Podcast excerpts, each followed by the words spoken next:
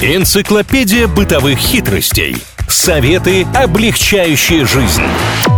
Великий упроститель на правильном радио. Илья Андреев и Маша Сафонова приветствуют всех, кто на правильном онлайн. Это Великий упроститель, а значит в ближайшие пару минут узнаем пару интересных способов сделать нашу жизнь чуточку проще. И чуточку красивее. У меня лайфхак как раз-таки из бьюти-индустрии. Многие девушки, да и молодые люди, что уж там э, заботятся о своих укладках. И если под рукой нет плойки, утюжка, и, не знаю, гофре, всех вот этих приспособлений для укладки, даже носки иногда наматывают, знаете, чтобы локоны создать, можно воспользоваться батареей. Не каждая, конечно, подойдет, но если по форме а, у вас удобная батарея, можно намотать локон волос, если они у вас длинные, немножко подождать, и таким образом буквально через полчасика укладка вам обеспечена. Ну, такая внушительная шевелюра нужна, чтобы намотать волосы на батарею. А я почему-то подумала, что это же классная замена фена, когда нет его под рукой, то есть и молодым людям тоже можно такой функцией пользоваться. Поближе к батарее подошел, не знаю, наверняка там вот процесс испарения и сушки будет происходить в разы быстрее. Если я все правильно понял, я в сети на данную историю натыкался, и это там тиктокеры каким-то подобным образом развлекаются. А вот специалисты, которые пришли в комментарии, сказали, ребята, ну это такой экстренный случай. Если вам срочно нужна укладка, а ничего под рукой нет, можно попробовать. Но делать так постоянно только навредите своим волосам. Стоит помнить, что вообще любой метод укладки это в какой-то степени вред волосам, поэтому давайте о них заботиться и только по особым случаям делать какие-то прически. Ну, тут вы разбираетесь больше, Мария, мне-то тут укладывать особо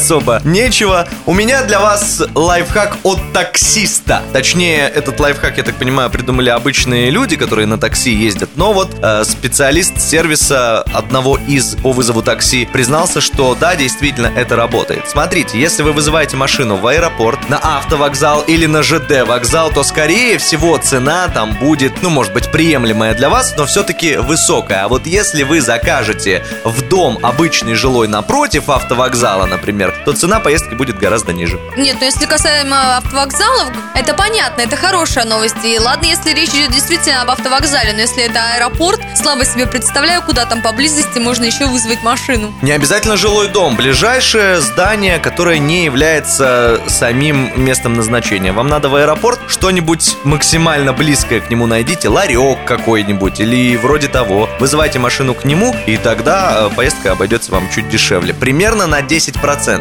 Конечно, иногда эти суммы того не стоят, но может быть среди нас есть мега экономные люди, и им этот лайфхак пригодится. Великий упроститель на правильном радио.